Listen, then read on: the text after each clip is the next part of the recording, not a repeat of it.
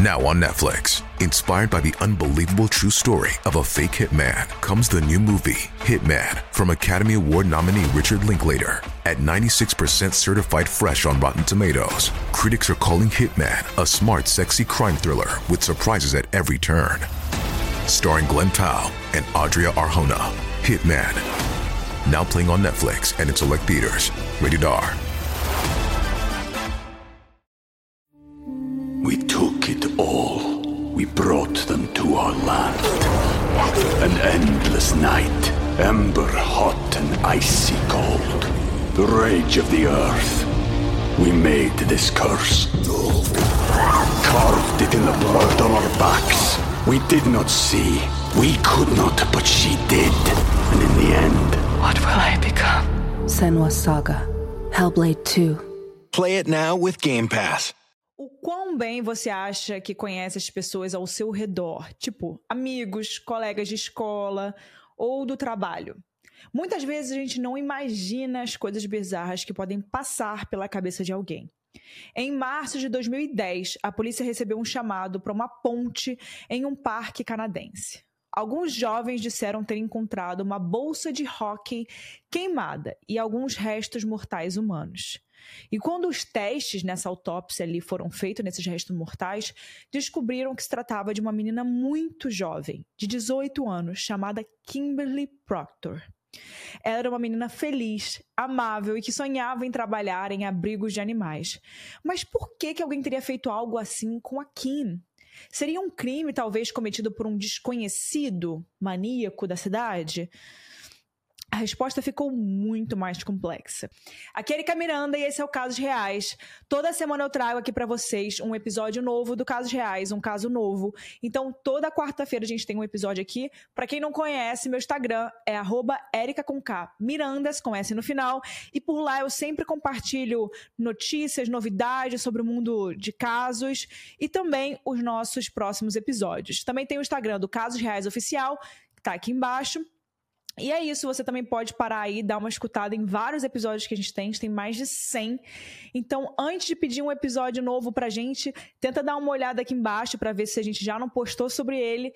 E se você quiser mandar uma sugestão de episódio, pode mandar para mim lá no Casos Reais podcast.com.br. Por lá você consegue mandar todo tipo de sugestão ou também se quiser informação comercial, estamos por lá. E também no link aqui na descrição eu sempre boto o link do Apoia-se para você apoiar aí o Casos Reais e também para ter acesso exclusivo a alguns outros conteúdos do Casos Reais. É bem baratinho, mas ajuda muito para a gente trazer o conteúdo aqui para vocês. E antes de a gente começar o caso de hoje, eu queria avisar que esse caso tem alguns temas bem sensíveis, como abuso sexual, por exemplo. Então, só para complementar, também todas as informações sobre esse caso foram tiradas de fontes oficiais reportagens da época, é, como jornais do Canadá, reportagens atuais e transcrições de documentos da polícia que estão disponíveis na internet. Agora vamos para o caso dessa semana, e esse é o caso da Kimberly Proctor, o crime do MSN.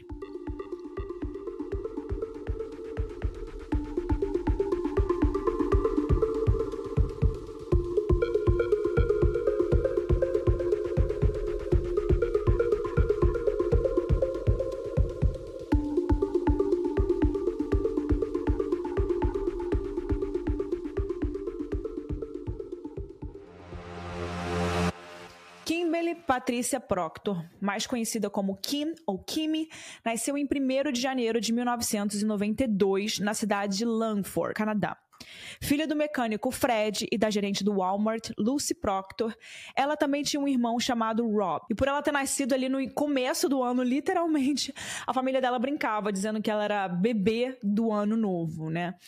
Enfim, a cidade dela, Langford, era uma cidade de 30 mil habitantes, muito confortável e segura. E a família toda era bem feliz naquela região. A Kim, ela amava animais e cuidava de vários animais na casa dela. Ela, assim, tinha um amor por animais que os pais dela achavam único. Os seus pais contam que ela queria adotar qualquer animal que ela via na rua. E em casa ela cuidava de gatos, coelhos, hamsters, por porquinho da Índia e até lagarto, gente. Ela até dizia para a família que queria trabalhar em um abrigo de animais quando ela ficasse mais velha. A família descreve a Kimberly como uma menina muito amável, feliz, que se importava muito com a família e que estava sempre disposta a ajudar aqueles que precisavam. Falando da fisionomia dela, ela era branca, com cabelos castanhos, escuros e lisos, e olhos também castanhos. Mas apesar de tudo isso e de ter uma ótima relação com as pessoas da sua casa, ela teve uma vivência bem difícil na escola dela. Ela tinha transtorno de déficit de atenção e hiperatividade, então ela já tinha muita dificuldade para se concentrar. E ela gostava também de ir para a escola com um arquinho de orelhas de gatinho. E aí as outras crianças começaram a fazer bullying com ela por causa do jeito dela e também por esse arquinho que ela gostava de usar. Com tudo isso, a Kim ela se sentia muito isolada e por muitos anos a escola para ela foi um grande desafio. Quem já passou por isso sabe muito bem como é, né? As crianças elas podem ser maldosas quando o assunto é bullying, quando o assunto é ali, adolescência. É bem complicado quando você acaba caindo num bullying e muito mais para quem não consegue lidar, né? Revertendo aquele bullying ali. Para as pessoas que realmente não conseguem lidar com bullying, isso acaba se tornando muito ruim para a escola. Enfim, ela também tinha esse desafio de se concentrar para estudar e para piorar, ela também tinha problemas com multidões. Então, qualquer lugar que tivesse muita gente junto causava ali um, um nervoso nela. Os pais dela até tentaram medicar ela com remédio para TDAH, que é o transtorno de déficit de atenção, mas era um remédio um pouco pesado e acaba, acabava tirando toda a energia da Kim. E, enfim, os pais dela dizem que ela mudou muito, que ela era uma, pessoa, era uma outra pessoa antes do remédio e que eles acabaram achando que aquele remédio tinha mudado um pouco quem ela era, tirando a energia da Kim, né, que eles conheciam. Então, ela foi, ela parou de ser medicada. E por conta de toda essa situação que ela estava passando quando criança, em 2009 os pais transferiram a Kim para uma outra escola que era uma escola alternativa, chamada Pacific Secondary, que é uma escola para pessoas que têm ali algum tipo de transtorno. E quando ela já tinha seus 17 anos, ela estava no ensino médio. E essa era uma escola especial que dava mais atenção para alunos com qualquer tipo de transtorno comportamental, psicológico, físico. Então tinha era exatamente focada para esse tipo de criança e adolescente, né? Esse tipo jovens, né? E logo que a Kim se mudou para a escola nova, ela encontrou o seu círculo de amizade, que se estendeu até 2010, quando né, se passaram aí os acontecimentos que eu vou contar hoje aqui. Enfim, tinham vários adolescentes nesse grupo de colegas dela, e entre eles tinha a Samantha e a Melissa, que eram muito amigas da Kim. E os dois que a gente tem mais conhecimento, que são os meninos envolvidos no caso, são o Cruz, o Cruz Wellwood e o Cameron Moffat. Primeiro, a gente vai falar do Cruz. O Cruz era um menino branco que tinha um cabelo loiro escuro, liso e com franja. Ele era um pouco mais novo que os outros colegas, enquanto eles tinham 18, o Cruz tinha mais ou menos uns 17. Mas ele era super confiante, esperto e era quem geralmente tomava as decisões entre os amigos. Então ele não ficava ali para trás não, ele estava ali bem na frente dos amigos também. Apesar disso, ele tinha um histórico de ser um adolescente com alguns transtornos de comportamento e também considerado bem violento. O Cruz ele teve uma infância muito triste, com pais negligentes. Além disso, quando ele tinha sete anos, o pai dele foi preso. Ele tinha sido condenado por roubo, abusos sexuais, invasão domiciliar e o abuso e homicídio de uma menina de 16 anos no começo, Cruz, ele até escrevia cartas para esse pai dele, mas conforme ele foi crescendo e entendendo o que tinha acontecido, ele foi só cultivando ódio dentro dele pelo pai. E o Cruz realmente cresceu sendo uma, pessoa, sendo uma criança muito ressentida. Ele morava só com a mãe e, como uma forma de se rebelar, ele era bastante agressivo com a mãe. E isso não era só com a mãe. De forma oposta ao que diziam da Kim, Todo mundo que conhecia o Cruz dizia que ele era muito mal educado, arrogante e até cruel. Existem vários relatos de que ele era um garoto maldoso que fazia bullying com os amigos, que ofendia e até batia em outras crianças e adolescentes mais indefesos. Então ele era aquele tipo que se aproveitava, né, do, dos outros, dos outros coleguinhas para poder fazer maldade. E por isso ele tinha poucos amigos, mas mesmo assim ainda fazia parte desse grupo de colegas na escola que, que ele tinha em comum com a Kim. Nesse grupo também estava o Cameron Moffat, que era branco, olhos claros, um cabelo curtinho e um rosto mais arredondado. O Cameron ele era melhor amigo do Cruz e ele também tinha esses colegas em comum com a Kim. E assim como o Cruz, o Cameron era conhecido por ser um adolescente encrenqueiro e maldoso. Os pais do Cameron contam que o filho era muito revoltado e agressivo por conta de um trauma de abuso sexual que ele sofreu aos três anos. O que dá a entender a gente que quando está pesquisando sobre esse caso, que ele nunca teve nenhuma ajuda psicológica para lidar com esse trauma. E é óbvio, gente, que esses meninos precisavam de ajuda, né? Mas nada dá o direito de alguém ser violento, tratar tão mal outras pessoas e até cometer crimes, como eu vou contar aqui. Além de tudo, em 2010, o Cruz tendo 16 anos e o Cameron 17, eles abusavam muito ali do consumo de álcool e drogas. E os dois até faltavam à escola para poder usar essas coisas ali escondido. Eles passavam o tempo todo juntos. Ou se eles não estavam juntos, eles estavam conversando pelo MSN, né? Que era famosa, a famosa rede social sei lá, gente, de mensagem dos anos 2000. Quem viveu sabe o que o MSN representava, né? Nossa Senhora. Toda vez que alguém entrava online, aparecia ali do canto direito: Fulano entrou online. E se você tivesse ali com flerte na escola, ou com flerte quando você era adolescente, aquela pessoa entrava online e você ficava todo nervoso: Ah, Fulano entrou online. Ah, será que vai falar comigo? Será que vai me mandar uma mensagem? Ai, gente, MSN era muito bom. Quem viveu aí, comenta. Comenta aqui nos comentários. Enfim. Então, se eles não estavam juntos, eles estavam conversando no MSN, né? E jogando World of War Warcraft, que é um RPG online. Por onde eles também acabavam conversando. E como se não fosse o suficiente, eles ainda ficavam entrando em alguns sites de pornografia bem bizarros e trocavam mensagens sombrias sobre abuso e práticas de bondage, que é aquele tipo de prática que, é se amarra alguém para, enfim, relações sexuais.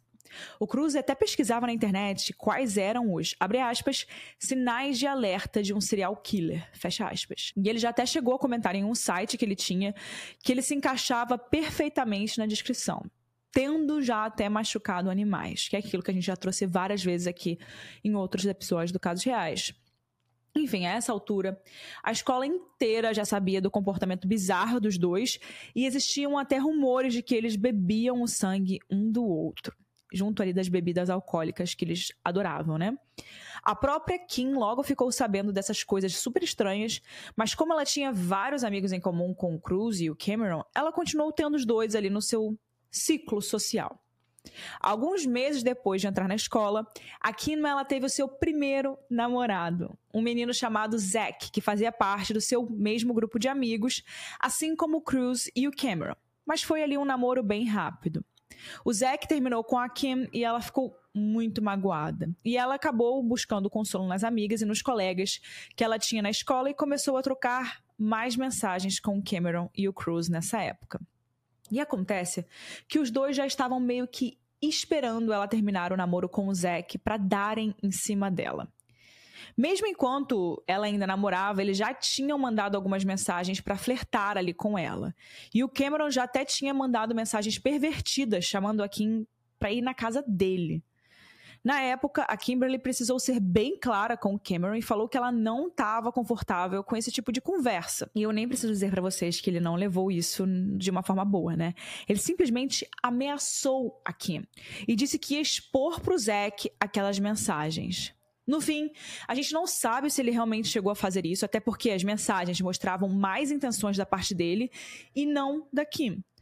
Mas quando ela falou para o seu grupo de amigos que ela e o Zack tinham terminado, Cameron logo já foi aproveitar para se declarar para Kimberly, dizendo que achava ela linda e várias coisas sobre ela. E sim, gente, depois de tudo aquilo que ele fez, a Kim agradeceu os elogios dele, mas ela não tinha interesse de ter nada ali com ele. Ela até retribuía mais as mensagens do Cruz e chegou a dizer para sua amiga Samantha que talvez sair com o Cruz seria uma boa forma de se distrair do término com o Zack. Em mensagens entre ela e o Cruz no MSN, ele chegou a dizer para Kimberly que se sentia mais confortável perto dela do que da maioria das pessoas. E depois eles ainda começaram a compartilhar inseguranças. A Kim chegou a falar para o Cruz de inseguranças que ela tinha com o próprio corpo. E ele chegou a se abrir e comentar que, abre aspas, odiou pessoas por muito tempo, fecha aspas. Já que quando ele era criança ele teria sofrido bullying. Mas que mais velho ele entendia que ele só precisava, abrir aspas, colocar uma máscara e fingir, fecha aspas. Nessa conversa, ele contou para Kim que ele era violento e explosivo, mas ela acabou respondendo sobre isso com risadas, sem levar muito a sério. O Cruz ainda chegou a falar, aspas, você é boa demais, Kim. Confia demais nas pessoas, fecha aspas. Mas a Kim infelizmente, não tinha ideia do quão perigoso era aquele contato que ela estava criando com os dois meninos, né, com o Cruz e o Cameron. Ela sempre mantinha duas abas do MSN aberta uma com a conversa né, com Cameron e outra com Cruz. Mas estava longe de entender que aquela conversa estranha entre colegas não era nenhum por cento das coisas macabras que passavam pela cabeça dos dois. Isso porque eles não compartilhavam, né? Claro que eles não faziam isso, tudo o que eles pensavam de verdade com a Kim. O que ela sabia de mais grave sobre eles era que o Cruz e o Cameron tinham um histórico violento com outras pessoas. E você deve se perguntar, mas por que ela não achou aquilo muito bizarro e se afastou, achou que não, tipo, por que, que vou ficar me envolvendo com esse tipo de gente, né? E provavelmente ela deve ter achado bem errado, mas vale dizer que a Kim ela era muito insegura e que ela já tinha passado por várias experiências ruins na escola e que ela estava pela primeira vez ali se encaixando entre colegas e sendo notada também por garotos. Então, provavelmente foi isso. E ela também estava falando com dois colegas que tinham um histórico agressivo. Então, talvez ela tivesse receio de se afastar ali deles e acabar sobrando para ela. Nesse ponto, eu acho que já dá para a gente perceber que os meninos usavam a Kim como uma amiga para quem eles podiam mandar qualquer besteira. E por mais desesperador que isso possa ser, a Kim realmente tentou sair com o Cruz. Eles foram em alguns encontros, mas logo perceberam que não fazia sentido e que eles não tinham nada a ver, e a Kim acabou ali encerrando aquele assunto. Em um dia, em novembro de 2009, o Cruz começou a ser muito maldoso com ela por mensagens. Tanto ele quanto Cameron começaram a fazer da vida da Kim um terror, com piadas de mau gosto, principalmente com as seguranças que eles conheciam, né, que eles sabiam qual era ali no ponto fraco dela, e eles ficavam mexendo nisso. E quando o coelhinho da Kim faleceu, ela ficou muito mal. E quando o Cruz e o Cameron descobriram isso, eles chegaram a fazer comentários muito agressivos, bem ruins, sobre a situação, dizendo que a culpa era dela, que ela tinha feito aquilo com o coelho. E pelas conversas deles, dá para notar que a Kim entrou num ciclo de uma amizade bem abusiva e que ela não conseguia sair daquilo, porque ela quase nunca se defendia e sequer parava de conversar com os dois. Os meninos eles falavam essas coisas horríveis para ela, e quando ela falava que tipo, vocês estão me magoando, algo do tipo, eles diziam que ela era muito sentimental e que não aguentava piadas. Ela estava ali praticamente sofrendo bullying de novo, e dessa vez de quem ela pensava que eram seus amigos. E isso chegou a acontecer ali por todo o mês de novembro daquele ano. E várias vezes ela chegou a perguntar pro Cruz por que, que ela estava sendo, por que, que ele estava sendo tão cruel com ela. Cada vez que ela perguntava, ele dava uma resposta diferente. Mas em uma das vezes ele disse que, abre aspas, não estava sendo cruel porque ele não se importava o suficiente com ela para isso. E que se ele quisesse ser cruel com ela, ele seria, mas seria tão ruim que ela provavelmente tiraria a própria vida. Fecha aspas. Gente, antes de a gente continuar aqui, beba água. É muito importante que a gente beba água. E eu estou aqui com a boca seca, então vou beber uma água. Enfim, ele mandou esse tipo de mensagem usando essas palavras mesmo, só para vocês terem ideia do quão abusivo essa era essa relação que eles tinham, né? Que eles chamavam de amizade. Depois disso, não tem trocas de mensagem entre eles por meses, dando a entender que eles se afastaram. Só no ano seguinte, já no dia 17 de março de 2010, que era uma quarta-feira à noite, quando a Kim recebeu uma mensagem do Cruz puxando assunto e perguntando o que, que ela ia fazer no dia seguinte. Ela respondeu que não ia fazer nada além de ficar de babá às três da tarde. Então o Cruz disse, abre aspas, estou entediado e procurando por alguém para passar o tempo. Eu também queria te pedir desculpas, fecha aspas. Ele disse que queria pedir desculpas por como ele e o Cameron trataram ela. E ela só respondeu com. Ah, tipo, ela ficou um pouco chocada. Tipo, nossa. E ainda ficou bem relutante ali para começar a voltar a falar com eles. O Cruz, então, ele disse que ele tinha coisas para falar pessoalmente para ela sobre o término dela com o Zack. E aí a Kimberly ela começou a se questionar o porquê dele querer voltar nesse assunto, né? Porque aquilo parecia bem aleatório. E ela também disse que não queria falar sobre o Zack. E aí o Cruz disse, abre aspas, não se preocupa, não é nada demais, é mais para explicar o porquê eu, o Cam e todo mundo foi tão cruel, fecha aspas. E a Kim respondeu de forma meio sarcástica, dizendo, abre aspas, ah, a Kim, ela não merece nada mesmo, ela é culpada pela morte do próprio coelho. Ha, ha, ha, ha, ha, fecha aspas. E falou que ficou chocada com a forma como o Cruz tratou ela. O Cruz respondeu que era sobre aquilo mesmo que ele queria falar e que eles podiam se encontrar no dia seguinte, que era uma quinta-feira, antes dela começar o trabalho de babá às três. Eles conversaram um pouco sobre o Zack, sobre a nova menina com quem ele estaria namorando, e o Cruz deu a entender na conversa que ele e o Cameron só teriam tratado a Kim tão mal a pedido do Zack, que na época em que eles terminaram, os dois ainda eram amigos do Zack. A Kim achou aquilo muito estranho e ela respondeu falando que preferiria que eles conversassem por telefone primeiro. E aí o Cruz topou. Mas o que a Kim não sabia era que o Cruz ligou para o Cameron pelo MSN enquanto falava com a Kim no telefone e botou ali o telefone de uma forma que o Cameron conseguisse escutar tudo o que saía da conversa. Ao mesmo tempo em que ele ouvia, eles trocavam mensagens pelo MSN falando sobre o que a Kim estava dizendo. E, as, e nessas mensagens, o Cruz dizia, abre aspas, eu vou arrancar o piercing do nariz dela e queimar, queimar a, cara, a carne dela. Não vou matar ela logo de cara, fecha aspas. E nisso, Cameron respondeu, abre aspas, por que não deixamos ela amarrada e viva? E aí o, Cam o Cruz disse, é o que eu vou fazer, mas eu preciso deixar ela chapada primeiro e provavelmente seduzir ela. E aí o Cameron respondeu com risadas. Então, era isso. Eles decidiram que iam tirar a vida da Kimberly. E não se sabe qual dos dois teve essa ideia primeiro, mas eles teriam decidido que os dois estariam presentes ali no crime e que quem daria um sinal para começarem seria o Cruz. E esse sinal era quando o Cruz falaria: Eu vou fazer um KD. KD era uma abreviação de uma marca da, de mac and cheese. Era uma marca de mac and cheese. De comida, um macarrão ali de é um macarrão americano famoso, mac and cheese. E infelizmente, o Cruz conseguiu manipular a Kim naquela conversa de desculpas e ela aceitou se encontrar com ele para conversarem na manhã seguinte, no dia 18 de março de 2010. Sem nem imaginar, né, qual era a intenção dos dois. O dia 18 começou normal para Kim. Enquanto ela ainda estava na cama, a mãe dela deu um beijo antes de sair para o trabalho e disse que a amava. A Kim ela não teria aula naquele dia porque a sua turma estava em um passeio, então a mãe achou que ela ia dormir a manhã toda. Às três horas da tarde, a Kim ia ficar de babá e mais tarde iria para casa para começar a pesquisar pelo seu vestido de formatura. O dia, o dia anterior tinha sido feliz, porque a Kim descobriu que ela tinha créditos suficientes para se formar na escola, e aí ela começou a planejar a se voluntariar em uma clínica de reabilitação de animais selvagens, algo que ela estava muito animada para fazer.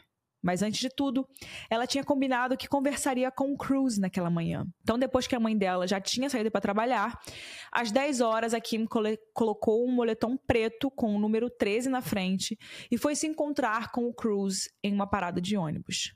Às 10 e meia da manhã, a Kim chegou até essa parada de ônibus, onde o Cruz e o Cameron estavam esperando por ela.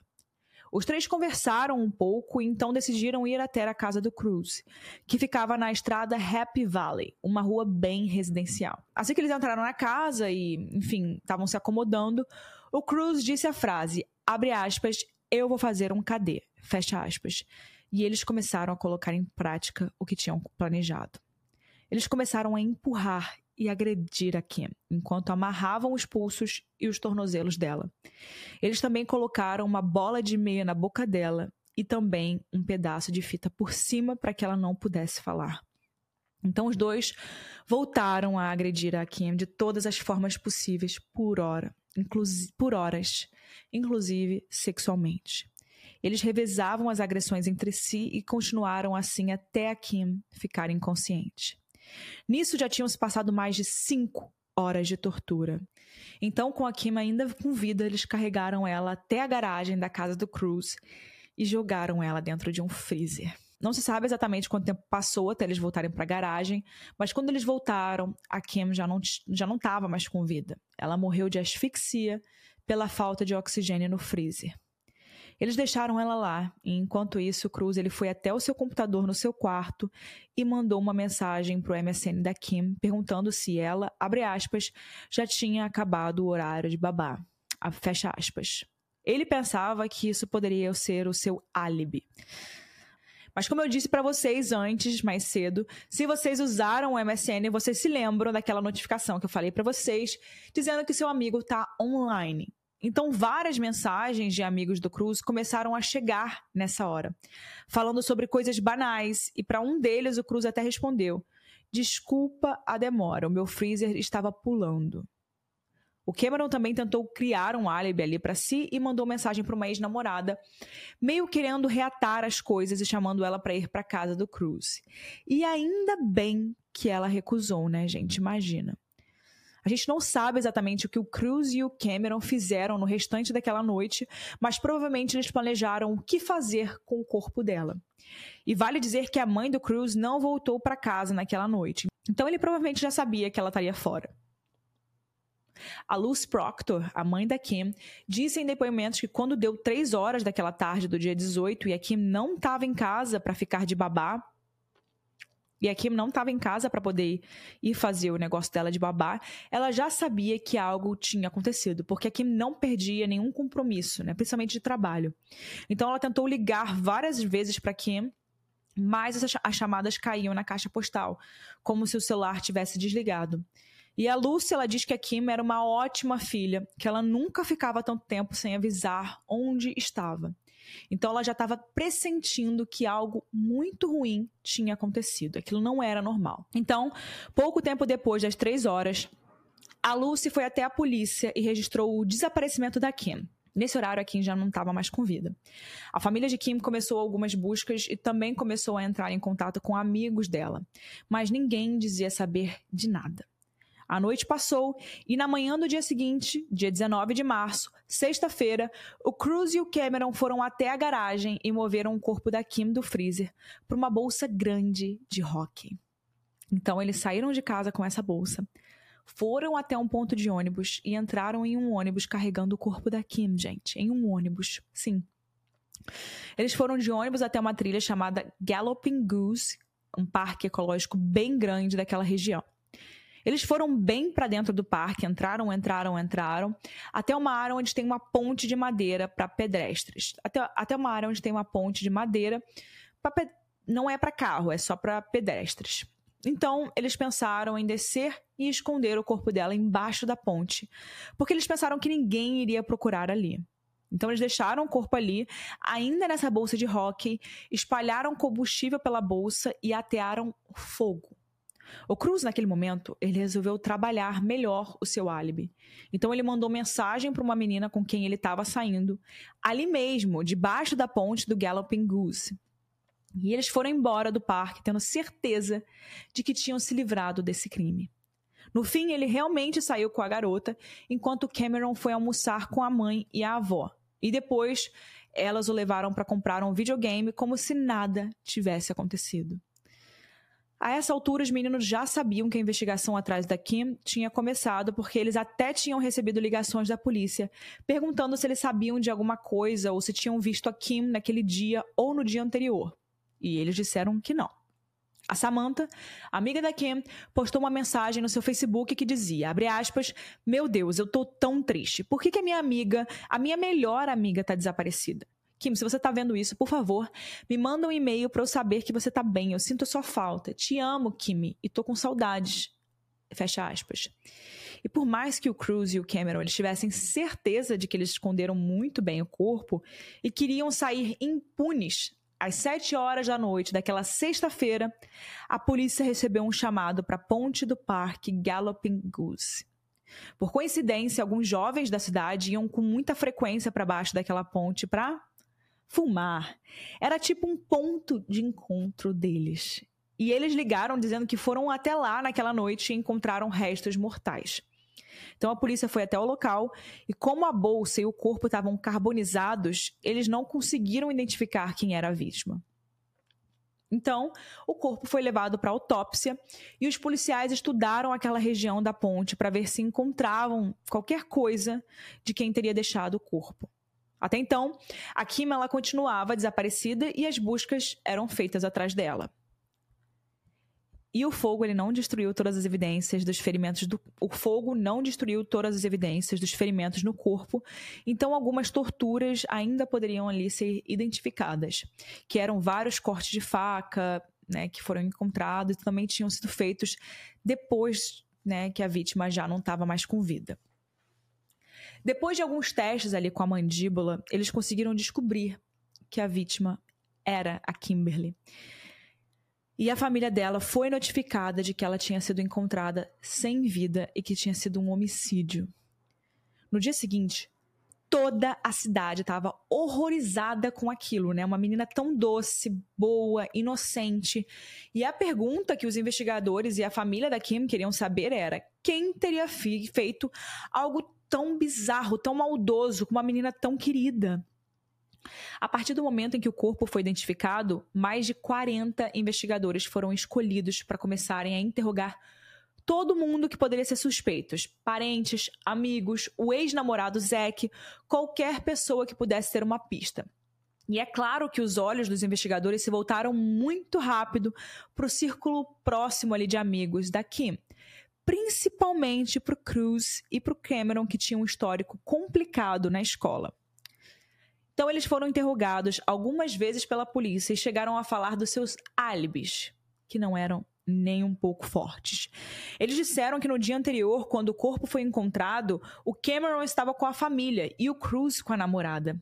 Mas para os policiais não importava o álibi que eles tinham, né, de quando o corpo foi encontrado, e sim de antes disso, né, gente, quando aconteceu o crime.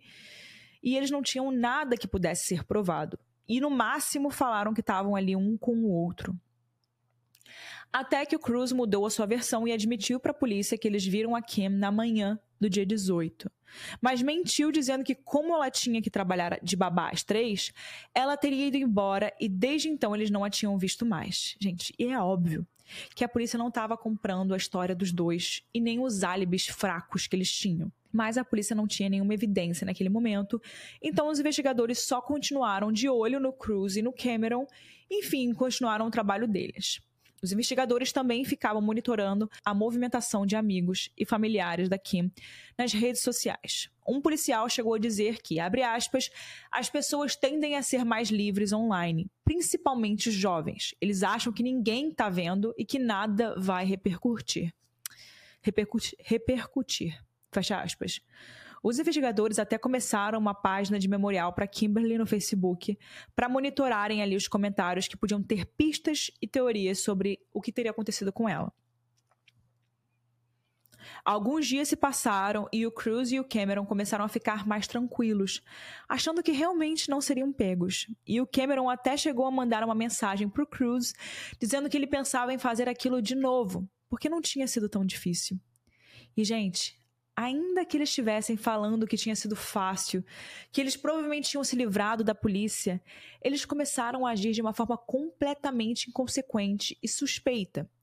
Quando eles voltaram para a escola, é óbvio que o maior assunto era Kim e o que teria acontecido com ela. Mas toda vez que alguém falava da Kim, o Cruz dizia coisas super grosseiras sobre ela. Por exemplo, nunca gostei dela mesmo. Ou então, quem liga para o que aconteceu? Ela nem tá mais viva coisas desse, desse tipo. E aquilo, claro, chamou muito a atenção não só das pessoas da escola, como dos investigadores, que estavam de olho neles o tempo todo, até monitorando os passos deles ali na internet. Agora, eles estavam só esperando os dois cometerem algum deslize e entregarem as evidências que a investigação precisava. E como se fosse tudo combinado, o Cruz e o Cameron começaram a agir como muitos criminosos, principalmente serial killers, agem depois de cometerem os seus crimes, né? Eles gostam de falar do que fizeram, né?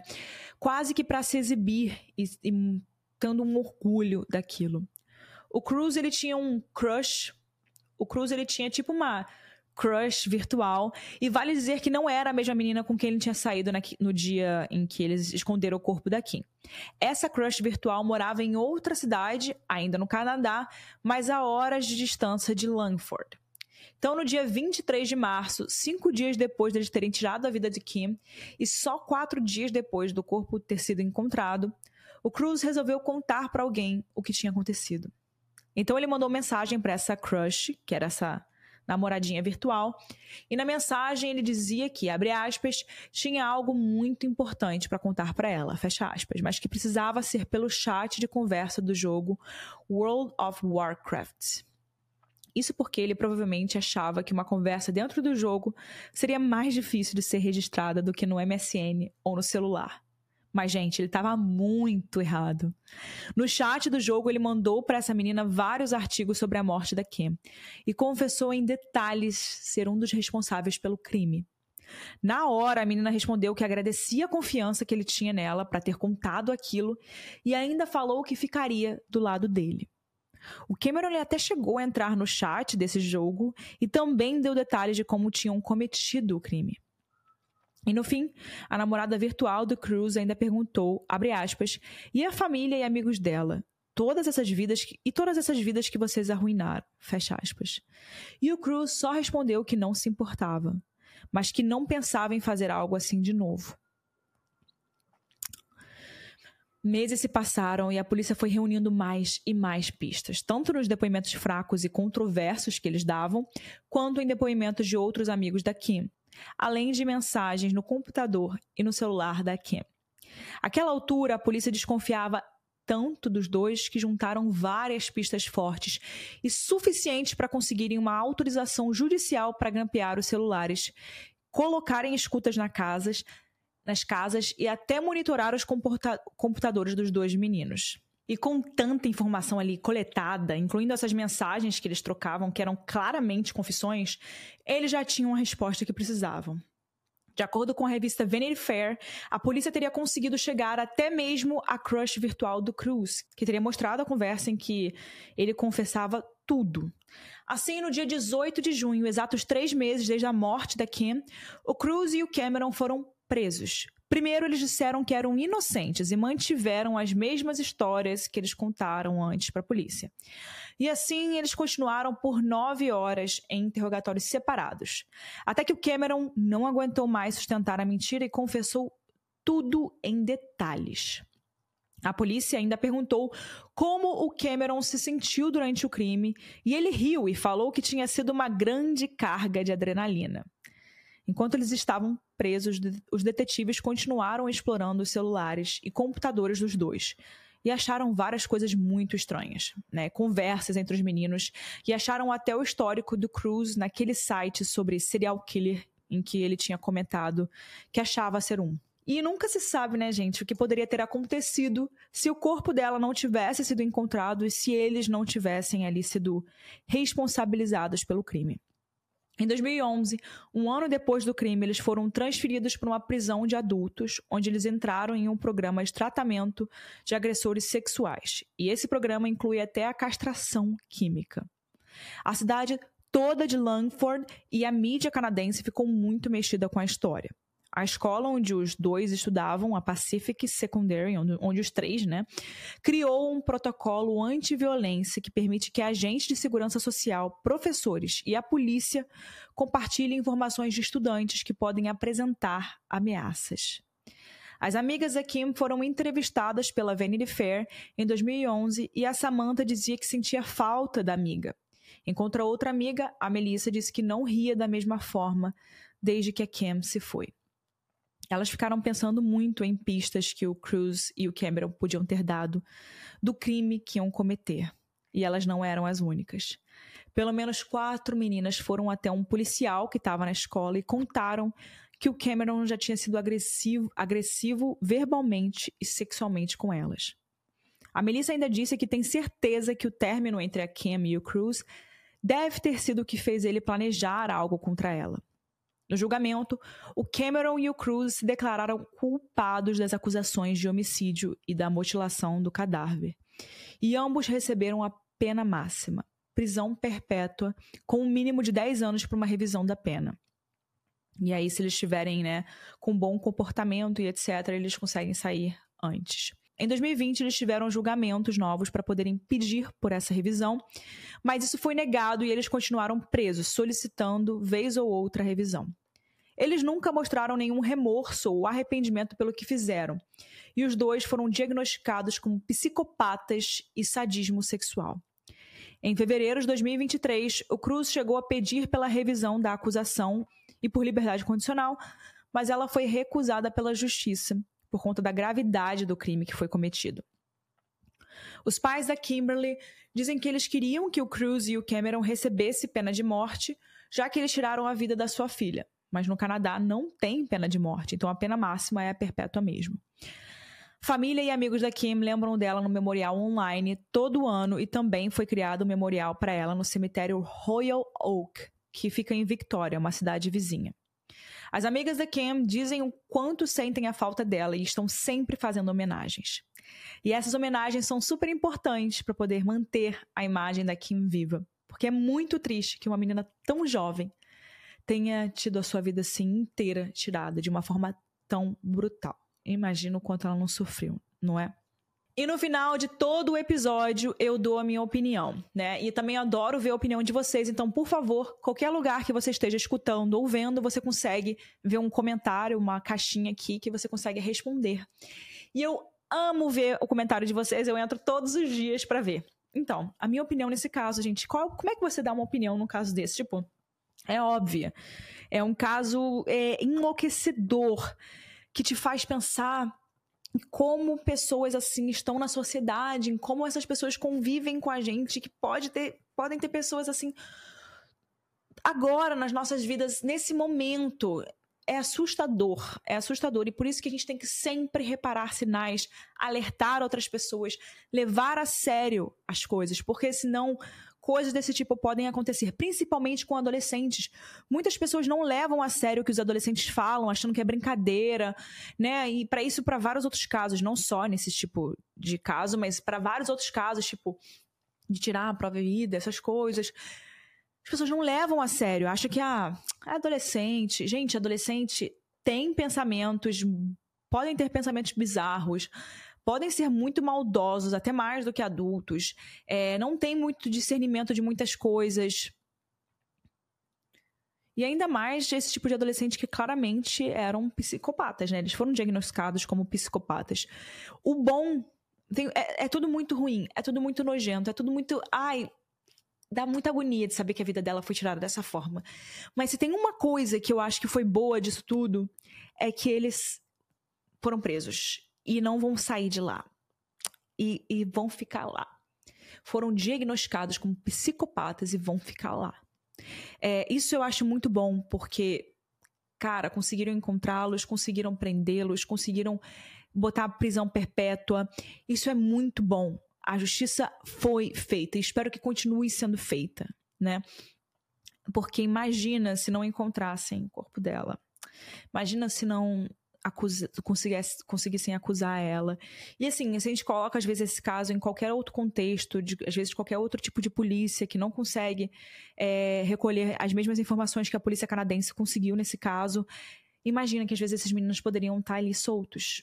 E eu tenho certeza que eles continuariam fazendo, porque eles já estavam cogitando, eles já estavam conversando sobre isso é muito triste. E a gente está aqui para continuar fazendo com que a história dela, a memória dela, seja é, esteja viva, para nunca mais se repetir algo do mesmo. E para a gente tentar sempre alertar mães, pais, amigos, nunca deixem passar esse tipo de alerta. Dava para ver que eles não eram garotos normais, que eles tinham algum tipo de distúrbio e deixaram passar esses alertas. Por favor, né? Ah, e também outra coisa que eu queria falar, ah, porque eles tiveram, eles foram, tiveram uma infância muito difícil, sofreram abusos. É, gente, tem muitas pessoas que têm infância difícil e você escolhe ser uma pessoa ruim. As pessoas escolhem. A gente tem um caráter bom e tem, pode ter um caráter ruim. Então, assim, não é todo mundo que sofreu abusos, que teve uma infância difícil, que passou por dificuldade na infância, que acaba se tornando um psicopata, um serial killer. É, mas, claramente, uma quase na maioria das vezes, uma pessoa que é um serial killer, que tem algum tipo de. É, desse tipo de transtorno, muitas vezes ela teve alguma coisa na infância, né? Mas nem todo mundo que teve, né? É, é um serial killer ou é um é, assassino ou coisas do tipo. Enfim. Quero saber a sua opinião, o que, que você acha desse caso. Deixa aqui nos comentários, mas agora vamos ouvir a opinião da Marine Castro, a nossa roteirista aqui do Casos Reais, que ela quer falar com vocês e também quer contar uma coisa aí que ela pesquisou. We took it all. We brought them to our land. An endless night, ember hot and icy cold. The rage of the earth. We made this curse. Carved it in the blood on our backs. We did not see. We could not, but she did. And in the end, what will I become? Senwa Saga. Hellblade 2. Play it now with Game Pass. Oi, gente, aqui é a Mari e eu vim dar minha opinião e falar algumas curiosidades para vocês também sobre o caso da Kimberly. Primeiro eu queria dizer que esse foi um caso bem pesado para escrever, porque eu só conseguia pensar no terror que a Kim deve ter passado ali nas suas últimas horas de vida. É um nível muito absurdo de violência. Outro ponto que eu queria comentar é que eu acho que esse é um caso muito macabro, porque para Kim, como ela convivia com aqueles meninos, e eles eram todos adolescentes também, eu acho que ela não via muito limite do que era só eles falando bobagem na internet e o que realmente era malícia e maldade. Porque várias vezes o Cruz e o Cameron chegaram a falar coisas absurdas para Kim e até chegaram a mandar algumas mensagens para ela do tipo: "Você é a próxima a morrer", hahaha no MSN. E eu acho que ela estava acostumada com eles sendo, entre aspas, esquisitos e meio grosseiros com as pessoas, mas acho que a proximidade que ela devia ter ali fazia ela enxergar tudo com uma certa inocência. A gente não imagina que pessoas tão próximas pudessem fazer algo tão cruel. Uma curiosidade sobre o caso é que quando Cruz e o Cameron foram presos, a polícia colocou escutas na van que ia levar eles da delegacia até a penitenciária, onde eles iam ficar esperando ali as próximas etapas do processo e o julgamento. Porque mesmo os policiais já tendo as confissões e tendo tudo que eles precisavam para prender os meninos, eles ainda queriam ver se eles davam ali alguma informação a mais, alguma coisa que pudesse ajudar ainda mais no julgamento. E o mais bizarro, gente, é que durante todo o caminho os meninos foram comparando os interrogatórios dos dois, né, falando: "Ah, eles perguntaram isso para você porque perguntaram para mim". E eles ficaram rindo e debochando da situação. O Cruz chegou a dizer até que os policiais estavam tentando atacar o ego dele. Gente, um absurdo. E o Cruz também comentou que um dos detetives tinha falado ali para ele no interrogatório é, que ele tinha sido manipulador e ele estava se achando por causa disso. Ele tinha levado isso como se fosse um elogio. Então ele estava se achando super inteligente, falando, ai, porque ele falou que eu sou manipulador, não sei o quê. Gente, olha o nível da situação. Enfim, esse é um caso muito triste que mexeu bastante comigo, de uma menina tão jovem que teve sua vida arrancada dessa forma tão cruel. Acho que faz a gente refletir um pouco sobre a confiança que a gente deposita nas pessoas, principalmente pela internet, e também sobre sinais de alerta e red flags, né, que as pessoas dão sobre quem elas são de verdade, sobre o caráter delas. Então é isso, pessoal. Muito obrigada por mais um episódio, por ficarem aqui até agora. E se você chegou até aqui, por favor, deixa um like, comenta, que é muito importante. Tchau, pessoal. Vejo vocês semana que vem com mais um episódio aqui no Casos Reais.